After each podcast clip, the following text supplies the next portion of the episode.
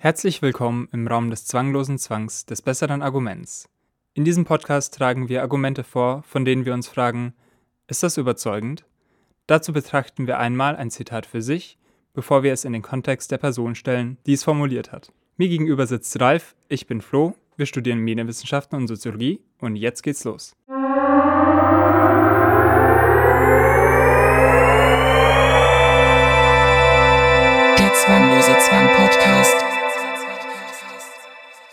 Na, Na, jetzt sind wir wieder da. Das ist äh, verrückt. Ich hatte noch nie einen Podcast, der so im Zwei-Wochen-Modus erscheint. Und äh, es ist spannend. Ich finde es schön, dass wir schon wieder da sind. Ich habe äh, so ein, also ich habe jetzt so ein Dokument, in dem Mhm. ich ständig Sachen reinschreibe, die mich irgendwie faszinieren oder irritieren, um mit dir dann drüber zu sprechen hier. Und ich bin sehr excited, dass es jetzt weitergeht. Und in dem, was inzwischen schon fast eine Tradition ist, habe ich mal wieder ein viel zu langes Zitat ähm, äh, mit dem ich auch etwas ausprobieren will. Ich will mal das so anmoderieren, indem ich sage, ich bin mir noch nicht sicher, ob es bei, sich bei dieser Folge um eine reguläre oder um eine Grundlagenfolge handelt. Aber wir werden Mhm. es jetzt zusammen rausfinden. ich bin gespannt. Okay, ich gebe dir mal das Zitat und lese es dann einfach mal vor. Ja. Das Begehren, keine offene Zukunft zu haben, kann stark sein. Bei politischen Überlegungen darf die Kraft des Begehrens, die Zukunft zu verwerfen, nicht unterschätzt werden. Es ist ein Grund dafür, dass man es für gefährlich hält, bestimmte Fragen zu stellen und dass in der Zeit, in der wir leben, intellektuelle Arbeit in der Öffentlichkeit so schlecht angesehen ist. Dafür, dass das Klima an den Universitäten sich vor allem durch Anti-Intellektualismus auszeichnet. Boah. Ja, das ist ein Brocken. Ja. Das ist auch so. Es, es, es, es, fängt so, es fängt so an, wo man so sagt, so, okay, okay, okay, und dann kommt so, jo, an den Universitäten ist alles scheiße. so dieser große Hammer und ich dachte mir so, das ist super. Ja, ja ich finde das auch super. Ähm, ich habe auch, während du das vorgelesen hast, habe ich mitgelesen und dann aber bin ich so zurückgesprungen, äh, so ein, äh, warte mal, was war nochmal? Und dann ging es schon weiter. Das Ja. war jetzt gerade ein, Vielleicht müssen wir uns auch so ein bisschen Stück für Stück da ich durcharbeiten. glaube auch, ja, ja. Ja. Also, erstmal das Begehren, ne? Ähm, Ja. Das ist ja, und darf die Kraft des Begehrens, die Zukunft zu verwerfen, nicht unterschätzt werden. Mhm. Also das ist ja interessant. Also anscheinend, also, hm. Also es geht um das Begehren, keine offene Zukunft zu Ja. haben. Also ich lese das als so eine Art Sicherheitsbedürfnis, Mhm. oder? Ja, dass man sich irgendwo ja in Strukturen ähm, denkt oder setzt, äh, die einen da so ein bisschen determinieren, ne?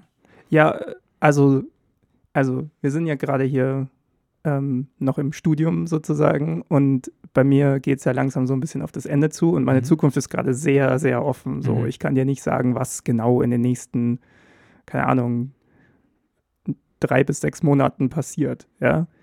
Und ich kann, also das, vielleicht resoniert das auch deswegen so sehr mit mir, ja. Ich, ich, ich kenne das, dass man gegen dieses Begehr, also dass man dieses Begehren hat, diese, diese Zukunft mal so festzulegen auf etwas.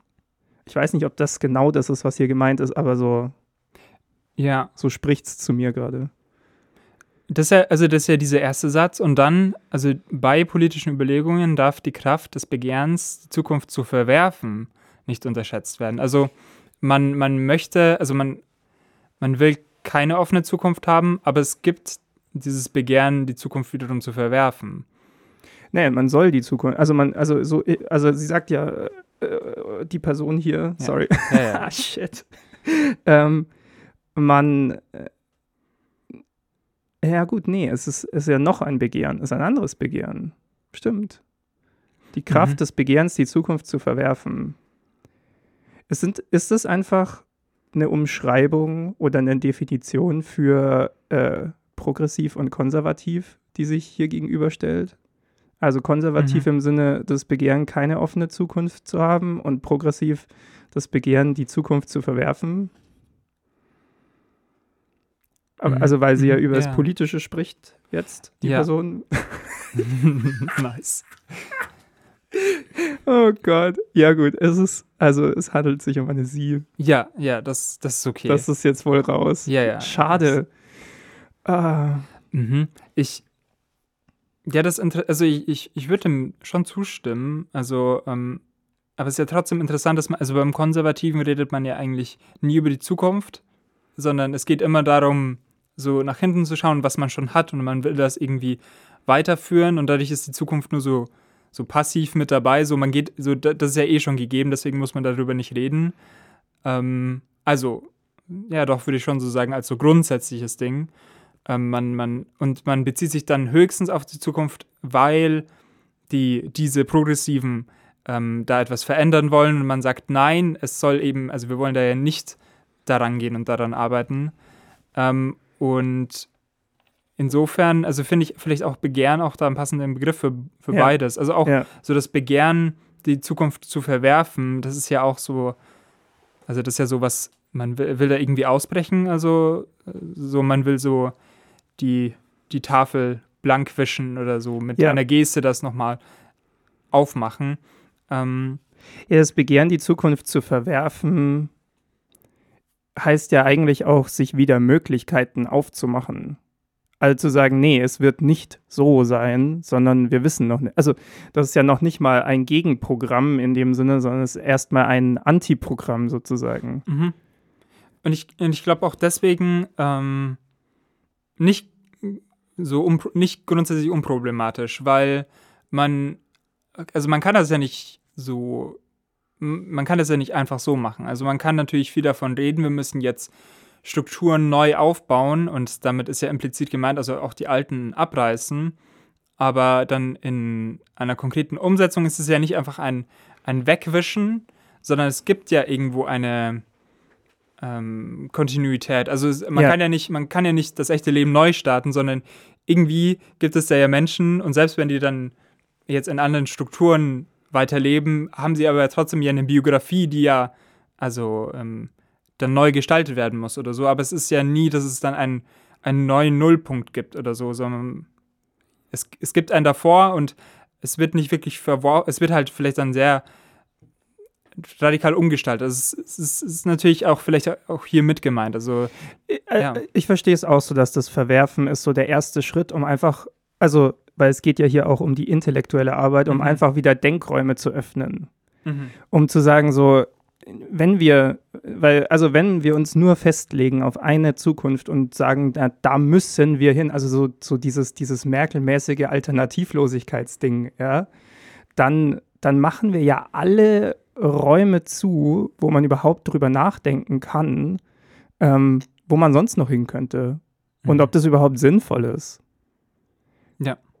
Ich musste gerade auch bei unserem, bei unserem Versuch, so da den Konservatismus drin zu finden, musste ich an Philipp Amthor denken, den ältesten jungen Menschen Deutschlands oder so. Ja. Ahnung. äh, der hat mal irgendwann versucht, okay, also man muss dazu sagen, Philipp Amthor sicherlich nicht der größte konservative Intellektuelle, den dieses Land je gesehen hat.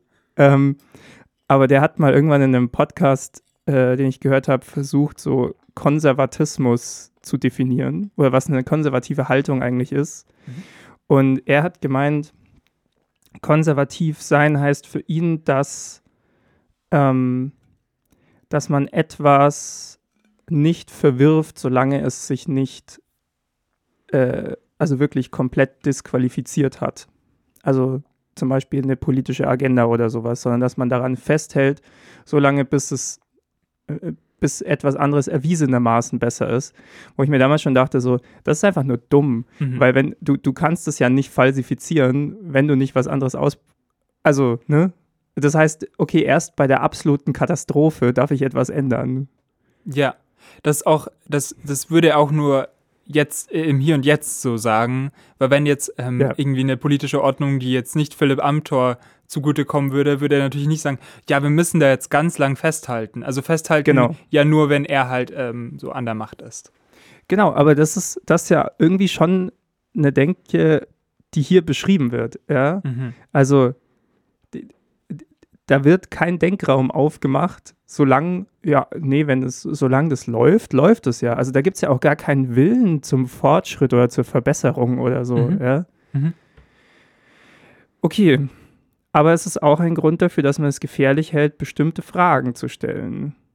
Ne? Dieser, also dieses Begehren, keine offene Zukunft zu haben.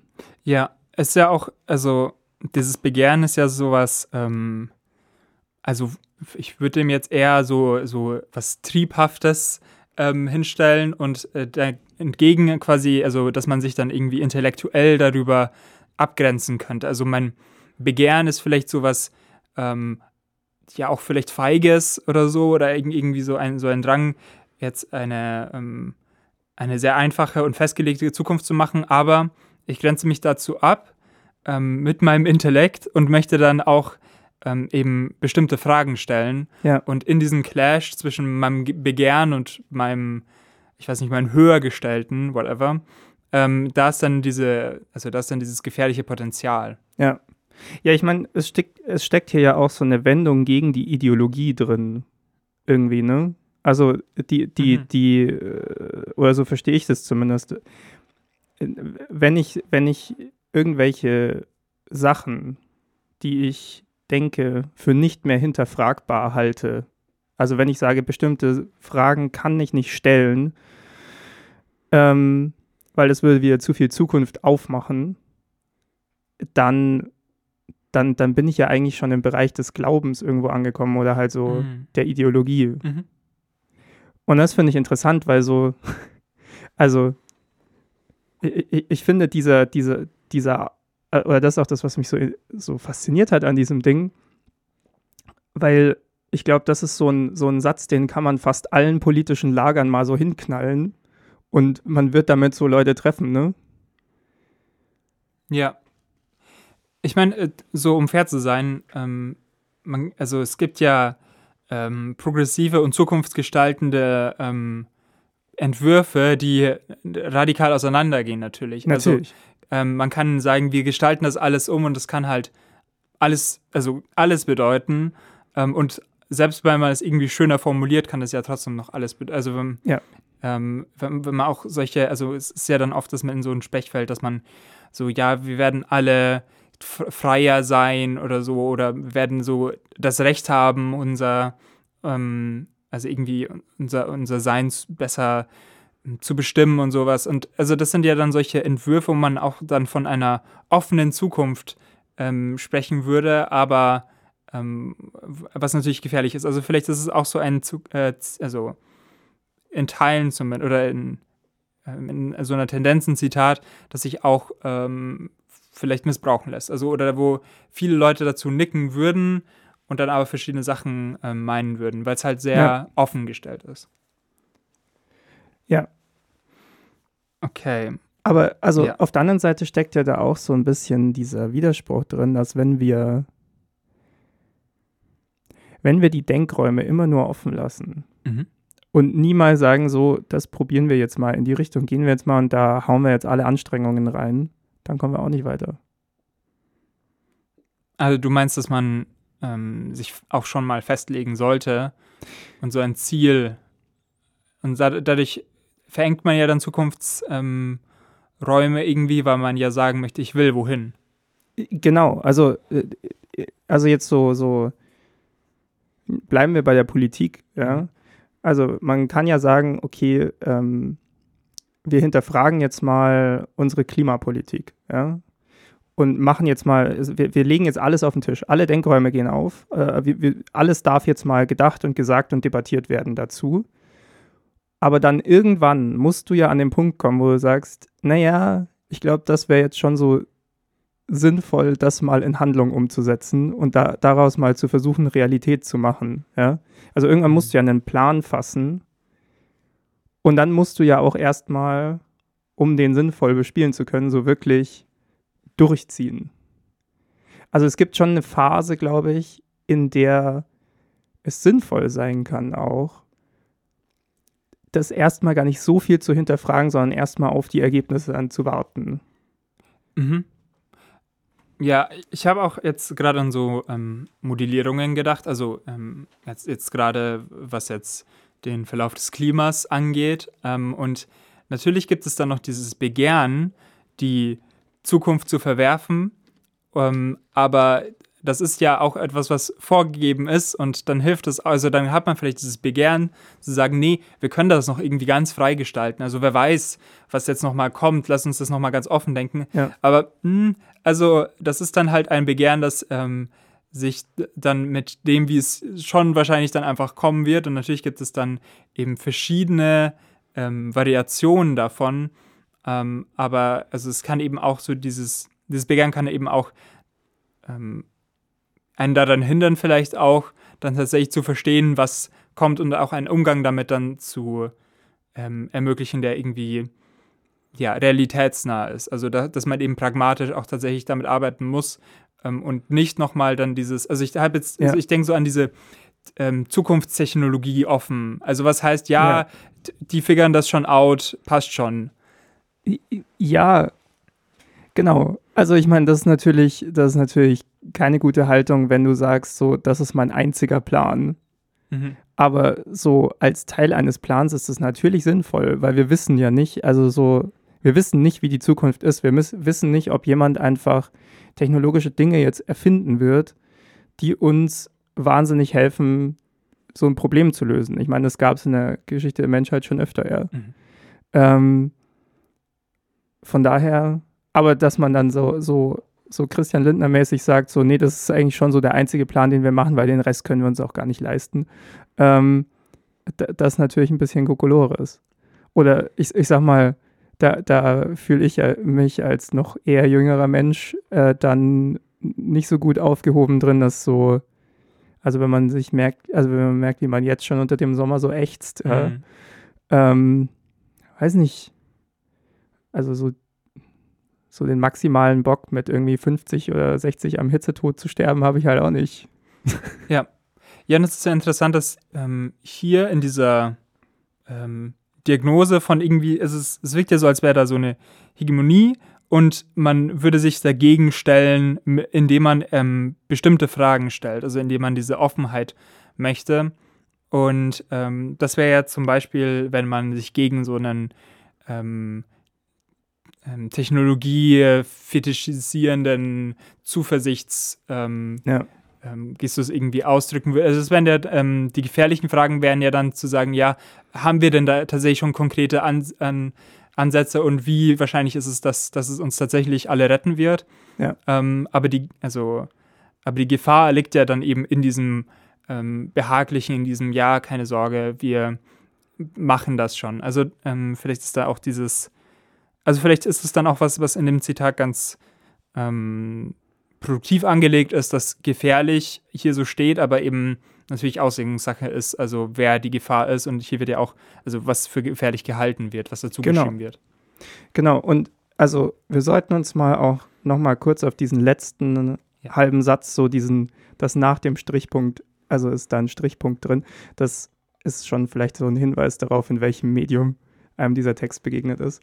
Ähm, auf den sollten wir uns vielleicht auch noch mal kurz konzentrieren, nämlich das ist auch der Grund dafür, dass das Klima an den Universitäten, also an den Orten, wo das Denken groß geschrieben wird eigentlich, ja, die Forschung äh, und so, sich vor allem durch Anti-Intellektualismus auszeichnet. Also Anti-Intellektualismus, so das, also man ist gegen das Denken eigentlich oder gegen das freie Denken, Mhm. Mhm. ne?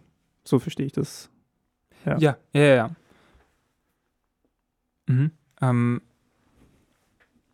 ja, das ist ja, also quasi gefordert würde ja so dieses äh, Bild, heißt das so, der, der freischwebende Intellektuelle, das ist von Mannheim, ich weiß nicht, ob der Intellektuelle, ich glaube schon. Ähm, Okay. Also so einer, Erkläre, ich kann Also- das nicht. also der, der Karl Mannheim, Ja. der war so Soziologe und hat eben viel von der Standortgebundenheit ähm, des Wissens oder halt, also äh, er hat schon über diesen Bias ähm, gesprochen, den man durch, seinen, durch seine Sozialisierung einfach inne hat. Ähm, hat sich damit, glaube ich, auch ähm, unbeliebt gemacht seinerzeit, ähm, weil das ähm, also auch so aufgefasst wurde unter seinen Kollegen, probably, ähm, dass man da eben wenig, also dem kommt man nicht aus, man kann dann wenig eben diese ähm, objektive ähm, Wissenschaft über das Soziale machen oder weil das sind dann eh Zuschreibungen, ähm, wo ich verortet bin, also so, ja, Ja. dieser Standort. Ähm, und er hatte aber diese Figur des freischwebenden Intellektuellen, ähm, der so nicht sich, der, der so ein bisschen, der, der, der hebt ab, ne? Der ist dann gar nicht mehr so auf dem Boden seiner, seiner Existenz, sondern er kann sich da so ein bisschen loslösen und ist dann eben nicht so sehr durch die Ideologie. Also Ideologie ist bei Mannheim auch so ein, so ein der hat da viel dazu gearbeitet. Ähm, und aber der freischwebende Intellektuelle, der ist da ein bisschen ähm, enthobener und, und äh, ja, hat da ein bisschen mehr ähm, Flexibilität. Aber, aber, ist der freischwebende Intellektuelle bei Mannheim, ist das eine Figur, die er für realistisch hält oder über die er mhm. sich lustig macht? Also ich, hm, so genau weiß ich das nicht. Also ich weiß auf jeden Fall, dass er das jetzt nicht sagt, wir, wir können das erreichen, sondern es ist schon eine, eine Figur, die er halt. Also es ist so eine Idealfigur, wo ja, er ja. sagt so, ah ja, es gibt Leute, die, die sehen sich als oder die versuchen das zu sein. Mhm. Und ich vielleicht auch so ein Streben dahin, aber das ah, okay. weiß ich, also da Also man sollte auch, auch, dahin vielleicht streben, der freischwebende Intellektuelle zu werden. Mhm. Und ähm, okay. Mhm. das schwingt ja hier so, so ein bisschen mit zumindest. Also so dieses, ähm, wir als Intellektuelle also, oder so diese, diese Hoffnung, dass man an der Uni quasi so arbeiten kann. Vielleicht ist es auch ein bisschen gemein, das jetzt so, über, so zu überspitzen, ähm, aber zumindest so ein äh, etwas befreiterer. Ja. Mhm. Ja, ich, also ich verstehe es auch eher so äh, in die Richtung von dem, was ist eigentlich so sagbar an Universitäten oder wo sind so die, also auch an Universitäten, das kennen wir ja auch. Gibt es Dinge, die darf man eigentlich nicht fragen oder man, ja, man stellt sich dann halt damit oder wird dann damit, weiß ich nicht, keine Ahnung. Mhm. Ja, also es ist, es, es gibt Fragen, die irritieren mehr als andere, sagen wir es mal so. Ähm, mhm. Und also äh, klar, es gibt so, es gibt so da irgendwo so Grenzen von, von Sinn auch, ja. Es gibt halt so manchen, ähm, äh, wie soll ich sagen, manchen wissenschaftlichen Kontext, der einfach sehr gut begründet ist äh, oder Konsens, sorry, nicht Kontext. Mhm. Ja, Konsens, der einfach sehr gut begründet ist, wo man sagen kann, naja gut, es ist, wir müssen nicht jedes Mal bei der Diskussion wieder bei Null anfangen. Wir können auch mal versuchen weiterzukommen und so. Mhm. Aber äh, natürlich findet man ja auch an der Universität ganz oft so ideologische Verflechtungen mit dem eigentlichen Denken sozusagen. Mhm. So habe ich das eher verstanden. Ähm, ja, also es ist halt so, vielleicht ist es ambivalente, dass man zum einen ähm, ja, be also bewusst in eine, äh, in eine Institution geht und sich da diesen Strukturen ähm, ausliefert und sagt, bildet mich aus. Ja. Ähm, und zwar auch nicht irgendwie, wie ich jetzt individuell meine eigenen Bedürfnisse habe, sondern schon so ein, ja, zeig mir, wie das so geht. Also ja. ich bin jetzt nicht an die Uni gekommen und habe mir gedacht, ich bekomme jetzt so eine 1 zu 1 Ausbildung, um mein, mein Gehirn weiterzuentwickeln, sondern ich wollte ja schon so verstehen, wie man so eine, eine gute Hausarbeit schreibt. Ja. Also da gibt es ja auch einfach dann so Techniken, das fand ich jetzt ganz praktisch, das so zu lernen, ohne dass es gleich wieder verworfen wird.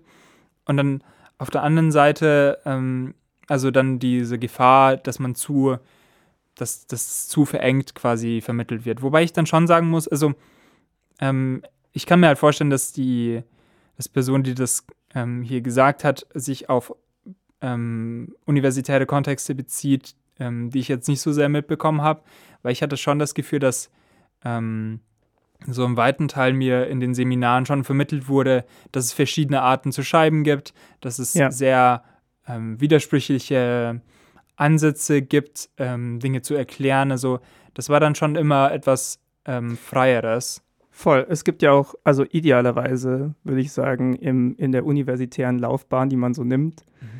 Ähm, irgendwann während des Bachelors so ein Moment, wo es so kippt, wo man dann sagt so, ja, ich glaube, ich bin jetzt an einem Punkt, ich möchte nicht mehr einfach nur erstmal rezipieren, sondern ich möchte das jetzt auch mal diskutieren, weil ich habe angefangen, so eigene Gedanken dazu zu entwickeln mhm. und ich glaube, ich verstehe langsam so zumindest genug Kontext, um mal tiefer reinzugehen in die Sachen. Und das ist ja dann so irgendwo ab der Hälfte des Bachelors oder so war das ja bei uns in beiden Fächern eigentlich so, dass man eben so von den Vorlesungen dann in die Seminare gekommen ist, die ja durchaus mehr ähm, also durchaus weniger dieses, ah ja, ich sitze da und ich höre irgendeine Professorin, irgendeinem Prof zu, er, ähm, oh ja, oh, das ist super spannend und so, sondern irgendwann denkt man sich ja auch so, nee, ja, das ist schon spannend, aber ich weiß nicht, ob das hundertprozentig so funktioniert und dann geht man in Seminare und dann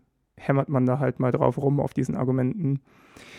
Ähm, aber die Person, die das hier ähm, verfasst hat, Mhm.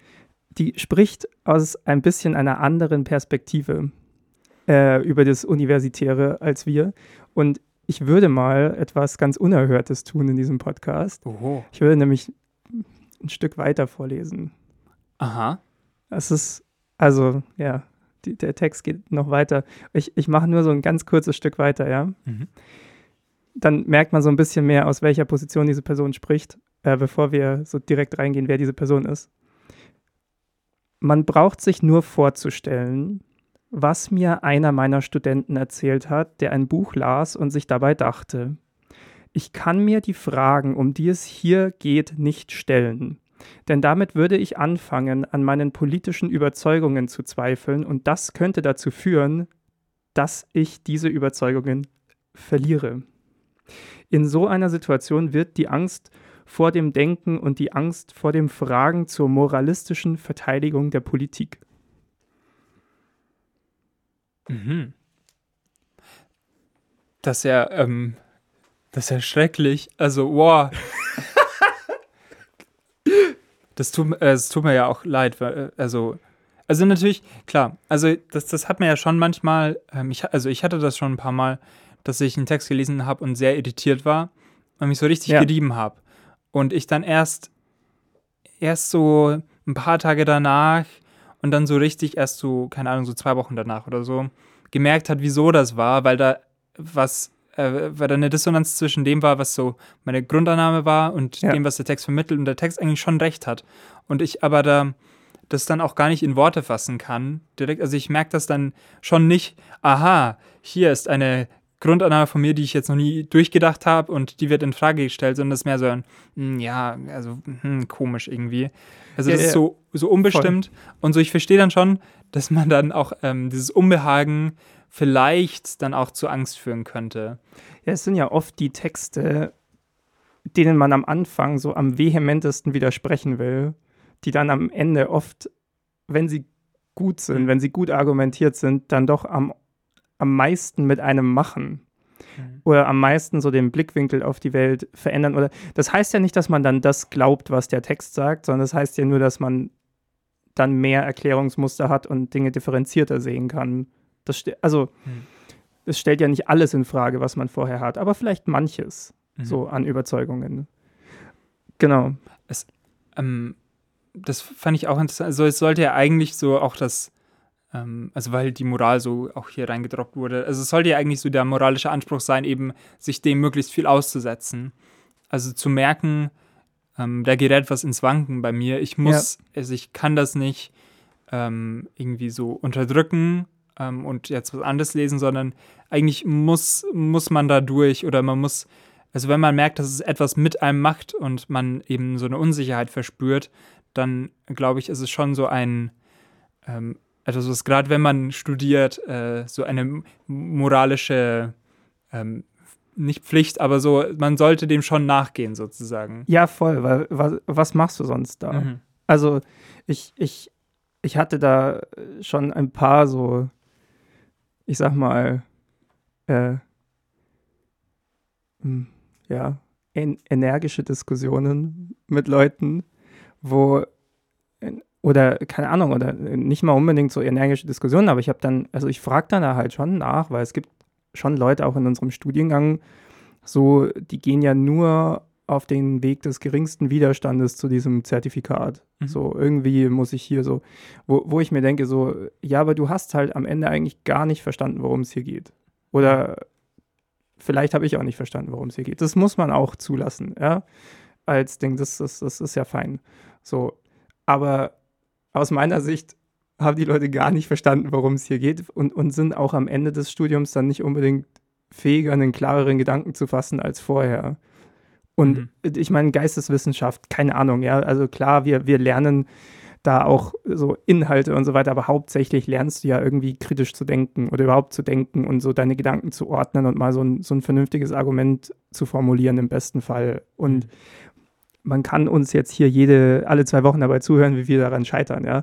Aber es, ah, es ist, also wenn Leute einfach schon so gar keinen, gar keinen Willen und gar keinen Anspruch da in diese Richtung haben oder gar keine Offenheit, das wenigstens mal zu versuchen, mhm. das, das irritiert mich immer massiv. Ja, aber das hat ja auch ganz gut gepasst, dass wir davor so viel über Konservatismus gesprochen haben, weil also dieses zu sagen, ich habe meine Überzeugungen ähm, und ich, ich bin quasi schon so ausgerichtet politisch und ja, ähm, und darauf bin ich ähm, dann also stolz, weil es nicht erschüttert werden kann, eigentlich. Ja. Das, also das wirkt schon so wie so ähm, CSU-Sprech. Also so aber das nicht, ja. nur, das nicht nur so in dieser konservativen Ecke, ja. Also die allerschlimmsten, die aller, allerschlimmsten in der Hinsicht, ja, sind neben so, so, so CSU-Konservativen und Star Wars-Fans, so Star Wars-Ultras, ja, sind so die, die Marx-Bros, die so, die, mhm. die, die, so dieses so, ja, wir müssen das schon so buchstäblich, wie Marx das da geschrieben hat, so durchziehen. So, klar hat er gute Argumente gemacht und er hat mal so gute Dinge über den Kapitalismus so dargelegt und dann gab es aber auch wieder Weiterentwicklungen davon und, und Ausdifferenzierungen okay. davon und so weiter. Und dieses immer Beharren auf dieser reinen, Le nee, jedes, Pro weißt du, für jedes Problem die Lösung bringen, nee, wir müssen einfach mal hier die Systemfrage stellen und dann denkt man sich so, okay, hier, also man kann ja damit nichts anfangen, so yeah, praktisch. Sure, sure.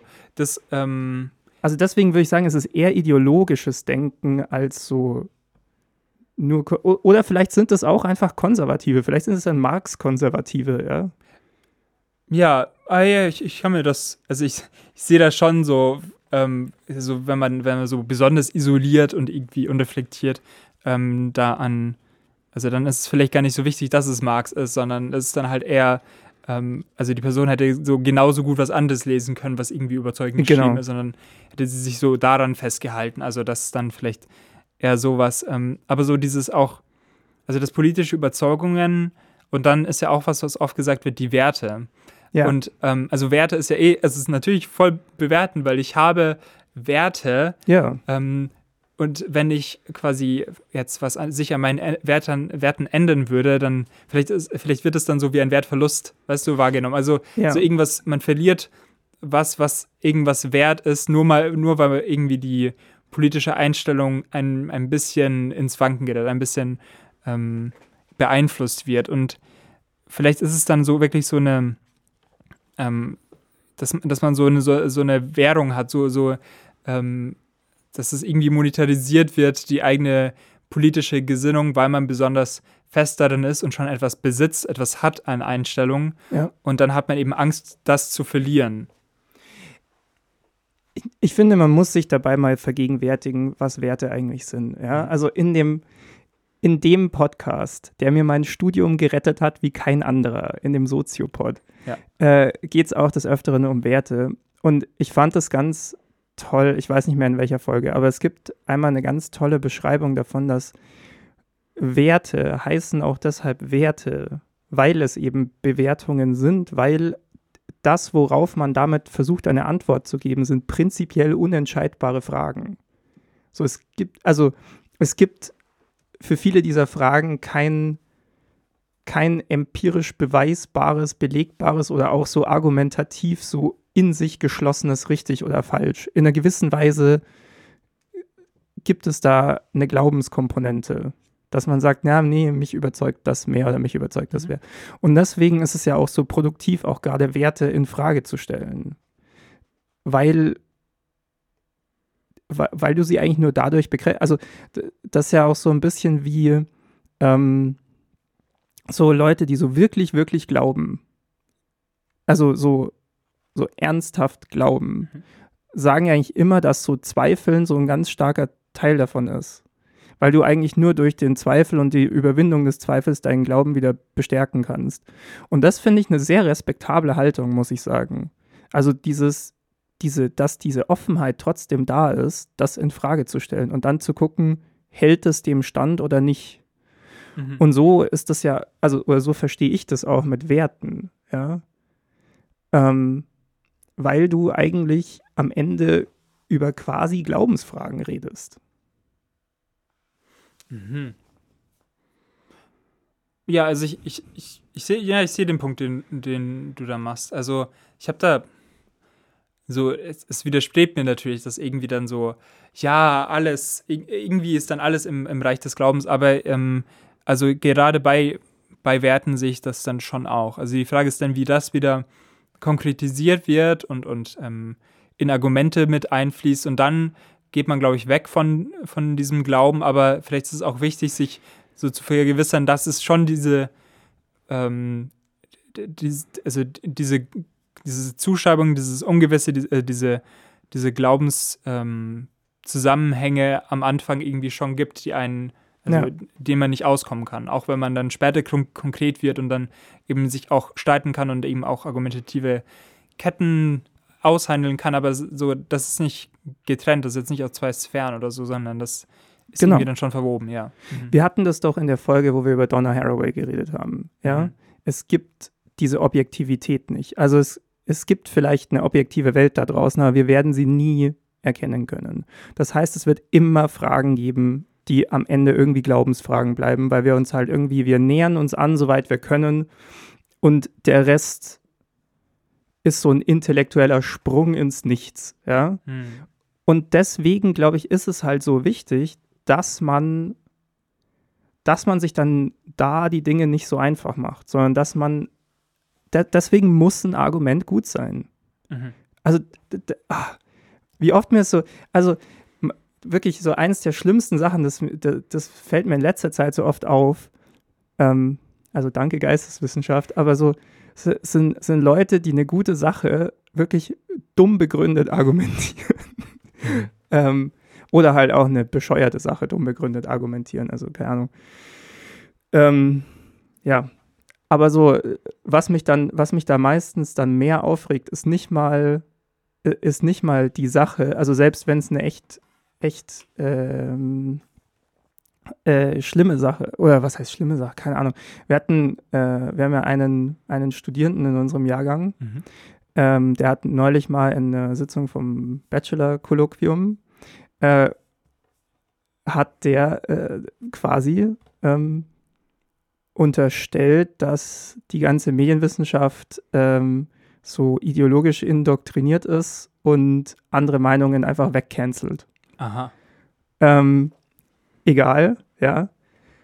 Was mich so, was mich wirklich beschäftigt hat hinterher, war nicht der Vorwurf an sich, weil der ist offensichtlicher Quatsch. Also, keine Ahnung, jeder, der da mal war und der mal so ein bisschen in, in Austausch und Diskussion mit diesen Leuten getreten ist, merkt das eigentlich, würde ich jetzt sagen, ja. Mhm. Ähm, ich habe in einem anderen Podcast, den ich mache, äh, sorry, also der heißt Menschen WTF, Mhm. ja, ähm, ha- hatten wir jetzt vor kurzem einen Professor dieser, also von unserer Universität zu Gast. Die Folge, ich glaube, wenn diese Folge rauskommt, sollte die andere auch raus sein gerade oder so. Ähm, hört da mal rein und schaut mal, ob ihr sagen würdet, das ist ideologisch indoktriniert, was der Mann vor sich gibt, von sich gibt. Also das ist so, dann kann man sich vielleicht selbst überzeugen und muss nicht nur mir glauben. Aber was mich vor allem wahnsinnig gemacht hat, ist, wie sehr in den, in den Argumenten, die dann kamen, so eine Weigerung zum Denken steckte. So, Mhm. man kann halt auch wirklich alles vorwerfen, wenn man sich gar keine Mühe gibt. Ja.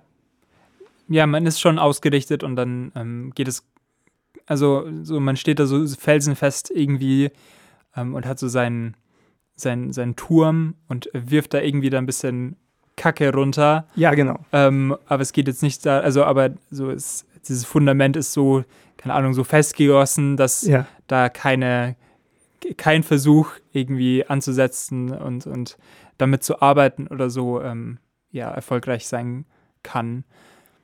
Hm. Hast du eigentlich einen Tipp, wer es ähm, hier, naja gut, dass es geschrieben ist, glaube ich, haben wir inzwischen auch aufgedeckt. Das ist eine Frau, die das hier geschrieben hat, Hm. die anscheinend auch Studierende hatte. Ähm, hast du einen Tipp, wer es sein könnte? Ich weiß nicht. Also ich bin, ich, ich weiß nicht. Ich bin jetzt schon ein bisschen geschwommen. Ja? Ja. Okay, also zum einen würde ich sagen, als Kontext ist wichtig zu wissen, dass das, was wir hier jetzt gehört haben, aus dem Jahr 1997 ist. Okay. Also da wurde das so äh, kritisiert. Mhm. Ich, ich fand es aber spannend, das erstmal nicht zu sagen und zu gucken, ob, also ob das mit unserer heutigen Zeit auch resoniert, wo ich sagen würde, teilweise schon. Ja. Ähm, ist Judith Butler Ach, toll. in ihrem Buch Hass spricht. Uh. Sehr spannendes Buch übrigens. Da sagt die viele, viele, viele schlaue Dinge. Und, ähm, und also verargumentiert eigentlich auch Positionen, wo ich sagen würde, da steht sie, also da steht sie auch teilweise im, im, äh, im Konflikt mit so einem modernen Feminismus, wo ich Mhm. den ich so kenne, der, der, der manche Dinge eben auch nicht mehr hinterfragt oder hinterfragbar macht oder so, ja. Und äh, also das hat mich so, so, also weil, also Judith Butler, für die Leute, die es nicht kennen, ist eine äh, amerikanische Philosophin und so die Koryphäe der Gender Studies, würde ich sagen, die Mhm. hat so, so mit, also so dieses Geschlecht als gesellschaftlich konstruierte Kategorie und so, da, da hat sie viel so Grundlagenarbeit einfach geleistet. Also war jetzt nicht die einzige, die sowas gesagt hat, aber so Judith Butler ist da schon ein großer Bezugspunkt. Mhm. Und trotzdem in diesem Buch, sie stellt sich im Zweifel immer auf die Seite des Intellektuellen, immer auf die Seite des Denkens über das Dogma sozusagen. Mhm. Und das fand ich großartig. Ja. Ja, also ähm, ich habe auch schon öfters äh, gehört, dass es da so Streitigkeiten zwischen also bestimmten fe- feministischen AktivistInnen und Judith Butler gab, so im ähm, Verlauf der Jahre, ähm, weil, also eben wegen dieser Einstellung, wegen diesem eben im Zweifel dann nicht die, also das jetzt vielleicht auch sehr zuschreiben, das muss man, glaube ich, mit einem mit einem Grain of Salt auch nehmen, aber das so im Zweifel dann eben nicht der, der aktivistischen Bewegung quasi ähm, zugesprochen wird, Ja. sondern also Sondern die geschaut- auch wieder hinterfragt ja, wird. genau. Ja, Und also natürlich, das, das sieht man, glaube ich, schon oft. Also ähm, es wird doch irgendwie regelmäßig ähm, gezeigt, dass auch nach ähm, vielen, also nach, es gibt ja diese, diese äh, Waves of Feminism, also Second, Third Wave, ähm, und dann wird immer wieder gezeigt, ja, wo wir sind, sind wir jetzt? Also jetzt werden ja wieder reproduktive ähm, Rechte massiv eingeschränkt. Also so, ja. und das kann man ja, also vielleicht kann man das, also ich bin mir sicher, es gibt da auch Erklärungen, die außerhalb von der reinen Kritik an diesen Bewegungen stammt, aber ich glaube, dass das nicht frei von einer Kritik an diesen Bewegungen ähm, funktionieren kann. Ja, ich meine, ähm, ich kann das schon immer wieder auch verstehen, so, also, dass es gibt ja so eine, so eine, ich weiß, ich, ich bin immer nicht so ganz firm in dem Second, Third Wave Mhm. und so weiter, aber ähm, ich, ich kann schon verstehen, also ich kenne einige so ältere Feministinnen, die zum Beispiel dieses, dieses ähm, gegenderte Sprechen sehr kritisieren, weil sie sagen, ähm, damit wir, also wir haben so lange darum gekämpft, dass diese Kategorien jetzt mal anerkannt werden und dass der, der, die strukturelle Unterdrückung, die dahinter steckt, anerkannt und dagegen was gemacht wird. Und ihr verwischt jetzt diese Kategorien und die sind gar nicht mehr sichtbar. Und wie sollen wir dann überhaupt politisch aktiv werden? Ja? Auf der anderen Seite verstehe ich auch die Bestrebungen der nächsten Generation zu sagen, ach, wir müssen jetzt auch mal drüber weg über diese Sachen. Und Mhm. also in der Hinsicht, ich denke mir auch immer, es gibt ja an allem irgendwie eine kluge Kritik. Und ich glaube, Judith Butler geht es um das, um diese kluge Kritik. Ich, ich lese noch einen ganz kurzen Abschnitt Mhm. vor. Ja. Ähm, also sie, sie redet jetzt, äh, dieser Anti-Intellektualismus mündet dann in so einem dogmatischen Standpunkt. Ja.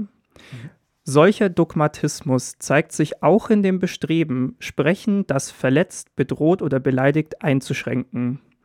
Ob bestimmte Repräsentationsformen zensiert werden sollen oder der Bereich des öffentlichen Diskurses selbst eingeschränkt werden soll, immer, denn, äh, immer dämpft der Versuch, Sprechen zu reglementieren und äh, den politischen Impuls, den effektiven Widerstand des Sprechens zu nutzen. Also sie spricht sich zum Beispiel in diesem, in diesem Buch auch ähm, äh, viel dafür aus, zum Beispiel äh, diskriminierende Sprache, da, also dass, dass Communities diskriminierende Sprache selbst aufnehmen und neu besetzen sozusagen mhm. und so unterwandern, anstatt einfach äh, Begriffe zu ähm, ja, einfach sozusagen zu versuchen zu verbieten oder zu streichen aus mhm, dem Wortschatz. Mhm. Also es ist ja zum Beispiel im Englischen gibt es ja zwei große Begriffe, mit denen das eigentlich ja auch passiert ist. Ja? Also zum einen natürlich queer, was ursprünglich oh, ja. mal ein Schimpfwort war und jetzt also so das zentrale Pride-Wort ist, würde ich sagen. Ähm, und auf der anderen Seite im, im Amerikanischen, zumindest in der äh, schwarzen Community, auch das N-Wort, ja, das dann mhm halt nur, wenn du Teil dieser Community bist, kannst du es benutzen, aber da wird es dann so exzessiv teilweise ja benutzt, ja. Ähm, das finde ich ganz spannend. Also ich weiß nicht, ob mhm. das so die, die Lösung für alles ist. Wahrscheinlich nicht, ja. Ja. Und, und auch da, also auch dieses so, ja gut, ich verstehe das, warum das konkret historisch so ist, ja. Aber ich sag mal so, in der, in Grundsatzfragen denke ich mir halt immer so, ja, eine Lösung, wo nur eine bestimmte Gruppe ein bestimmtes Wort benutzen darf, klingt für mich noch nicht nach der besten Lösung, die möglich ist. Mhm. Ähm, ich ich frage ja. mich, frag mich auch, ob sie das jetzt als ähm, Handlungsanweisung ähm, quasi formuliert hat, weil das, also ähm, natürlich kann man solche Prozesse beschreiben, dass es passiert ist. Ähm, und dass es dann auch, ähm, keine Ahnung, einen, einen positiven Effekt für diese Gruppe dann hatte. Ähm, aber ähm, also ich weiß nicht, ob man das so fordern darf. Also ich fände das ein bisschen ähm, irritierend, gerade eben, weil man schon sagt, ja, es ist auch okay, wenn man also einen Begriff nicht wieder anfassen möchte. Also ja, natürlich, genau. natürlich. Aber äh, ich, ich glaube, sie, also worüber, wogegen sie sich hier wirklich wendet, ist halt dieses so, sie will nicht, dass der, der Raum des Diskurses kleiner wird, sozusagen. Mhm. Und also sie sagt auch hier dann nochmal, ähm, also es geht jetzt darum, dass Begriffe ihre Funktion und ihre Bedeutung immer wieder verändern. Und sie sagt dann, das veränderliche Leben des Begriffs bedeutet nicht, dass er nicht zu gebrauchen ist. Wenn ein Begriff fraglich ist, soll das etwa heißen, dass er nicht weiter zu verwenden ist, dass wir also nur diejenigen Begriffe verwenden, die wir bereits beherrschen. Also damit stellt sie ja nochmal so die Frage so an, wenn diese, wenn Sprache ein Eigenleben hat, dann muss man auch den Raum dafür offen lassen, dass sich Begriffe wieder verändern. Mhm. Und, ne, also an, an, an so Extremfällen wie zum Beispiel dem N-Wort oder so ist das natürlich, also kann man da sehr lange streiten. Mhm. Aber ich sag mal, ich finde den, den Grundimpetus, der da drin steckt, schon gut. Oder auch also ich finde das Argument an sich auch überzeugend, ja. Also wenn mhm. Sprache etwas Lebendes ist, was sich verändert, dann, dann muss man auch den Raum für Veränderungen zulassen. Ich finde das zum Beispiel auch ein Argument für äh, gegenderte Sprache teilweise. Ja? Es wird ja immer ja, gesagt, ja, so, ah, da wollen Leute Sprache verändern, aber das hat ja nichts mit der Natürlichkeit der Sprache zu tun. Und wer wissen will, warum dieses Argument dumm ist, der sollte sich die Folge über Natürlichkeit anhören. Aber das sind ja die Prozesse, durch die sich auch Sprache verändert, also indem sie neu ausgehandelt wird. Ja, ja, also ich, ich finde als, als ähm, also in seiner, in, in seiner abstrakten Form ähm, ähm, finde ich das also auch, weiß nicht, äh, anregend. Ähm, ich glaube, dass dann in, in, spezifischen Anwendungsfällen ähm, dann eben weitere Faktoren halt mit reinfließen, Voll. die dann sehr, sehr viel verändern. Aber ich glaube, das ist ähm, also vielleicht ist da dann auch so eine, also vielleicht ist das so viel ähm, Komplexität und so ein Anspruch, der mit diesem ähm, Argument einhergeht, dass wenn man jetzt über diese Dis Diskussionen über Sprache denkt, ähm, also ich zumindest, dann das direkt nicht vereinen kann. Also weil diese ja. Diskussionen, die man jetzt über Begriffe führt, einfach auf einem ähm, Niveau passieren, wo sofort also egal wer irgendwas gesagt hat, also ähm, wer, Ja. wer ein Argument dazu gemacht hat, wird das sofort sich rausgepflückt und versucht, das irgendwie für seine Seite einzusetzen. Und ähm, wenn man jetzt eben Judith Butler ähm, darüber sch- ähm, schreiben hört, ähm, dann ist das, also dann, dann habe ich schon direkt Angst, dass, dass in diesen schrecklichen Diskurs, ähm, der jetzt geführt wird, äh, so mit reingenommen wird und gesagt wird, ja, schau mal, die sagt, man soll das immer sagen dürfen. Genau, aber sie würde dann diesen Leuten entgegnen, ja, ihr macht hier Dogmatismus. Ja, ja, ihr, nehmt, natürlich, ihr nehmt hier ein Argument und baut es in eure, äh, in eure Glaubenssätze ein. Und da, also sie würde sofort dann sagen, nee, das ist anti-intellektuell. Ja? Ja. Ich meine, es ist auch, ich, ich glaube, was hier auch so ein bisschen drin steckt, ist so diese grundsätzliche Spannung, die es gibt zwischen dem, also sie versucht hier ja ein universalistisches Argument zu machen. Mhm. Ja, sie sagt so, Sprache, wir können feststellen, Sprache lebt und deswegen und, und deswegen sollten wir Sprache auch leben lassen. Und sie sagt, es, es ist, sie, sie macht ja ein allgemeines Argument. Ne? Also für mich klingt es so, als würde sie sagen, das ist für alle Menschen gültig, dass wir Denken zulassen sollen und nicht immer nur so, nee, Mhm. nur so darf die Zukunft werden, Mhm. sozusagen. Ähm, diese Wendung gegen das Ide gegen den Idealismus sozusagen. Ähm, und gleichzeitig steht das ja in einem Spannungsverhältnis mit der Geschichte, einfach mit dem, was faktisch historisch so passiert ist. Ja? Mhm. Und wozu manche Sprache dann eben zum Beispiel auch benutzt wurde. Und zu welchen, also im Zusammenhang mit welchen Taten das steht und so weiter und welche Taten das vielleicht auch teilweise befeuert oder leichter gemacht hat und so. Ja, und das, ja. Ich glaube, diesen Konflikt hast du immer, wenn, wenn du ein universalistisches Argument hast versus so die, das, was in der Geschichte kontingent dann halt doch passiert ist. Ja. Ja. ja. Um, um fair zu sein, ähm, also gerade Judith Butler ist ja auch jemand, ähm, die ähm, also so diese Mehrdeutigkeit ähm, und auch diese Aushandlungsprozesse in dem sozialen Kontext, also jetzt natürlich gerade bei, bei Geschlecht, also wie das eben mitgestaltet wird ähm, und wie es eben sich verändern kann. Und ich kann mir vorstellen, dass diese ähm, dass so eine, dass es vielleicht so ein offener Universalismus ist, also der ähm, jetzt eben hier, weiß ich nicht, einen, einen theoretischen Entwurf irgendwie ausbreitet, aber Ja. der, also ich kann mir vorstellen, dass sie da schon auch einen, ich weiß nicht, dynamischeren ähm, Theorie äh, Generierungsprozess eben auch befürworten würde. Ja. Das glaube ich auch. Ich glaube, das ist auch ein schönes Schlusswort vielleicht. Oder, beziehungsweise du hast jetzt bestimmt Ja. gleich ein schönes Schlusswort für uns, oder möchtest du noch etwas groß weiter diskutieren an diesem Text? Nein, ich, ich bin sehr zufrieden. Ich fand das Ich jetzt auch. schön. Ich finde auch, es ist eine reguläre Folge geworden. Also es ist so Mhm. viel Denkangebot darin, ich kann hier Ja, ja. keine Grundlagen aufzeigen. So. Das ist einfach. ja, Ich, äh, also, ich fand das super gerade, aber ich glaube, ich werde noch weiter so, wird der in mir arbeiten und ich werde Mhm. noch weiter mit diesem Text so ein bisschen streiten innerlich. mhm. Das ist schon gut. Es, also, das war, ja- es, es hat schon Sachen mit mir gemacht, dass es jetzt von Judith Butler ist.